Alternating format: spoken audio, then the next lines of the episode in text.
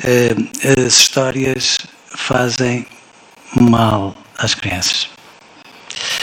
Porque as educam para a palavra e isso é mau. Porque em vez de lhes falarem de médias e de desvios padrão, as histórias as sensibilizam para ver o mundo e as pessoas e as ensinam a conhecer a vida com inteligência e com bondade. Porque lhes falam de doentes eh, ou de bruxas e as ajudam a compreender a maldade e a entender que ela não vem de Marte nem do inferno, mas de pessoas em quase tudo parecidas com o que somos. As histórias fazem mal às crianças porque as ajudam a vislumbrar que elas, as histórias, claro, não se leem nem com a boca, nem com mais nada para além dos olhos. Leem-se, sobretudo com a alma, simplesmente isso é mau. Porque faz com que percebam que quem lê interpreta sentimentos. Isso torna as crianças muito perigosas.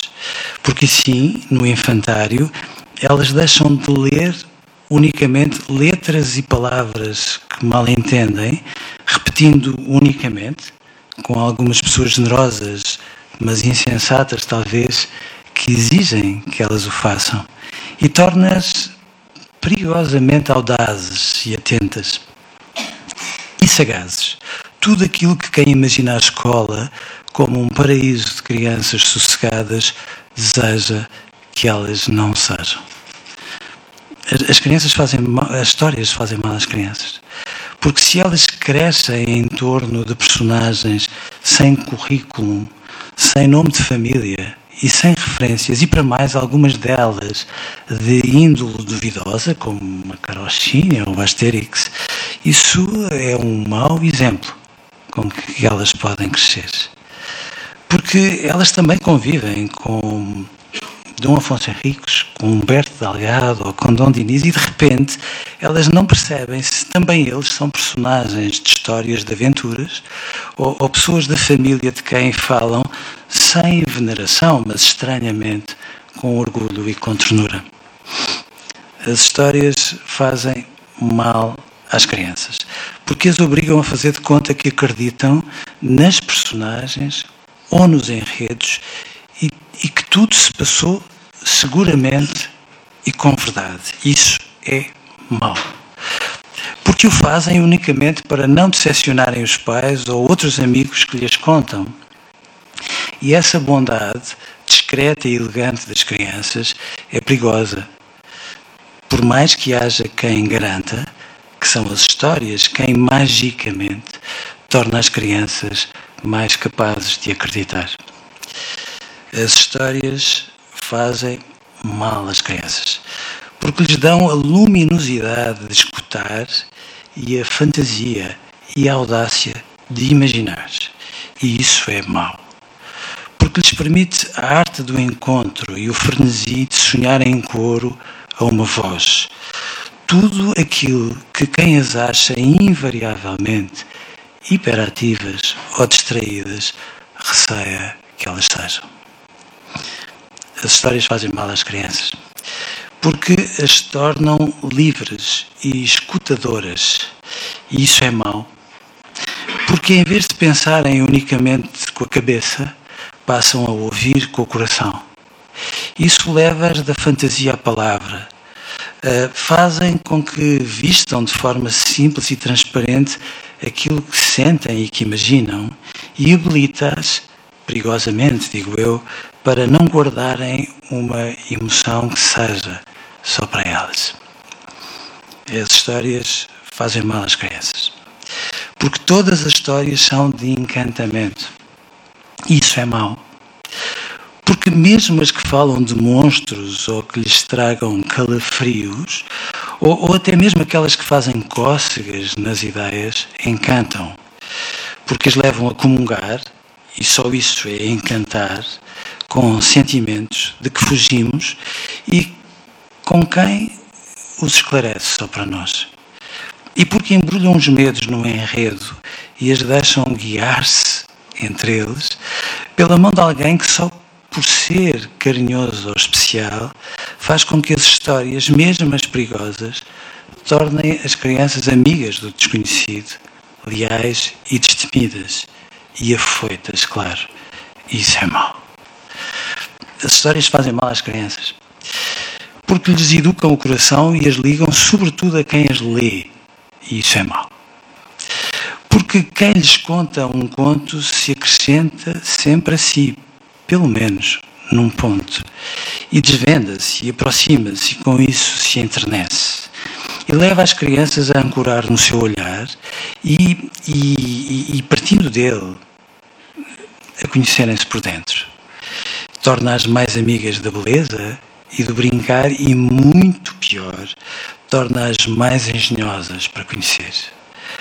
E de um jeito misterioso, aliás, encaminha-as para considerar que, sejam elas quais forem, todas as histórias parecem ter sido delicadamente, preciosamente, unicamente escritas para elas.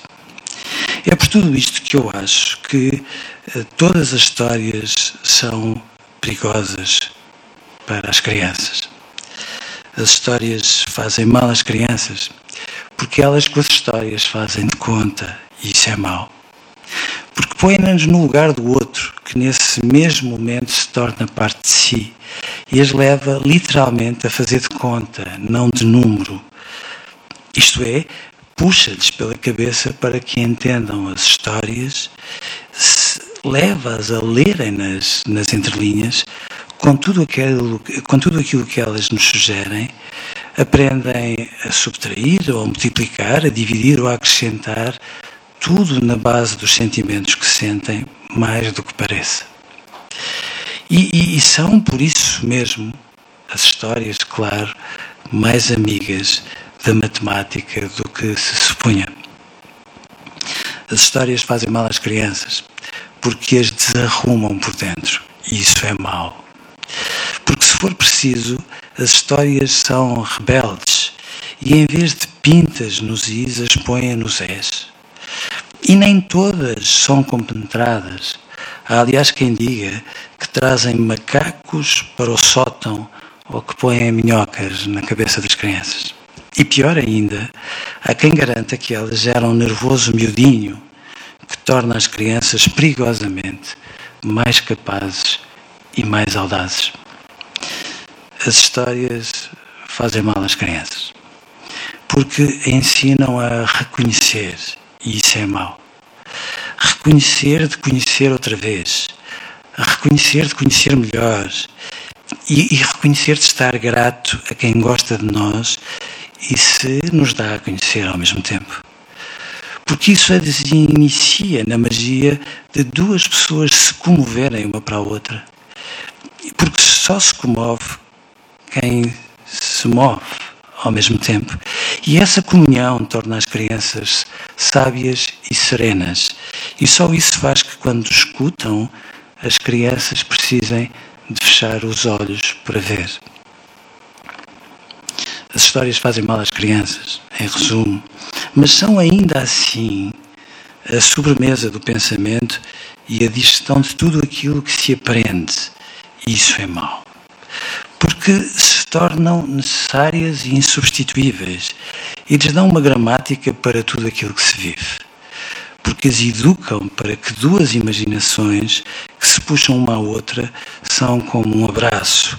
E isso faz com que percebam que um abraço são dois colos que se, que se dão um ao outro ao mesmo tempo.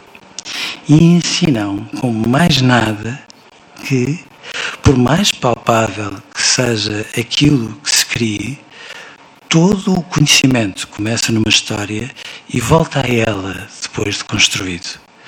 O que faz com que tudo seja, para além do que parece, como as histórias, aliás, um património imaterial da humanidade. Por tudo isto, deixem-se de histórias e contem histórias. Obrigado.